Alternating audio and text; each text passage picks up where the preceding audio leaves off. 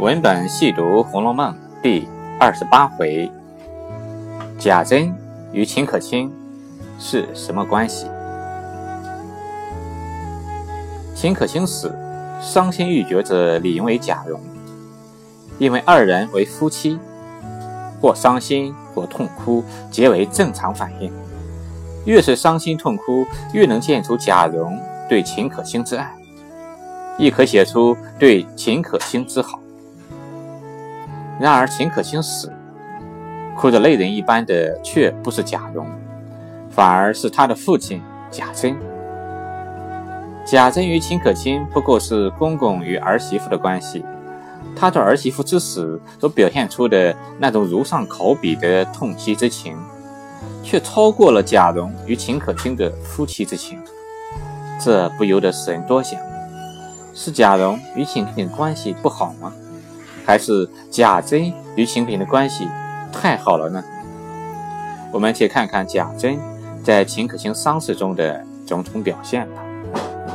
秦可卿死，贾珍哭得泪人一般，并几口称赞秦可卿之好。阖家大小，远近亲友，谁不知我这儿媳妇比儿子还强十倍？如今伸腿去了，可见这长房。绝灭无人了。秦可卿死，长房内便绝灭无人，可见秦可卿在贾珍心目中的位置。如果非要用一句诗来形容的话，我想贾珍也许会说出如下的诗句：“曾经沧海难为水，除却巫山不是云。”当众人问及贾珍如何料理丧事时，贾珍拍手道：“如何料理？不过尽我所有罢了。尽其所有，倾其所能。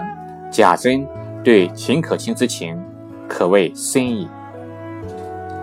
贾珍确实说到做到，对秦可卿的丧事，确实是尽其所能，恣意奢华。奢华表现之一，就是为秦可卿选择了极为贵重的棺木。”这棺木为薛宽推荐，据说出在黄海铁网山上，做了棺木万年不坏，帮底结厚八寸，纹若槟榔，味若弹色，以手扣之叮当如金玉，大家看了都称其道妙。贾珍更是喜之不尽，虽然价值不菲。价值一千两银子，又加之贾政劝说，此物恐非常人可享。但贾珍丝毫不为所动，因为贾珍恨不得带秦氏去死，一副棺材又算得什么？贾珍对秦可卿之情可谓深矣。当然，死后的哀荣亦极为重要。为了丧礼上的风光。贾珍又花费一千二百两银子为贾蓉买了个五品龙禁卫的职衔，于是死去的秦可卿便堂而皇之的成了世袭宁国公中孙妇，防护内廷御前侍卫龙禁卫贾门秦氏宫人。不知死去的秦可卿能否感受到这份荣耀？不知秦可卿能否感受到贾珍的这份深情？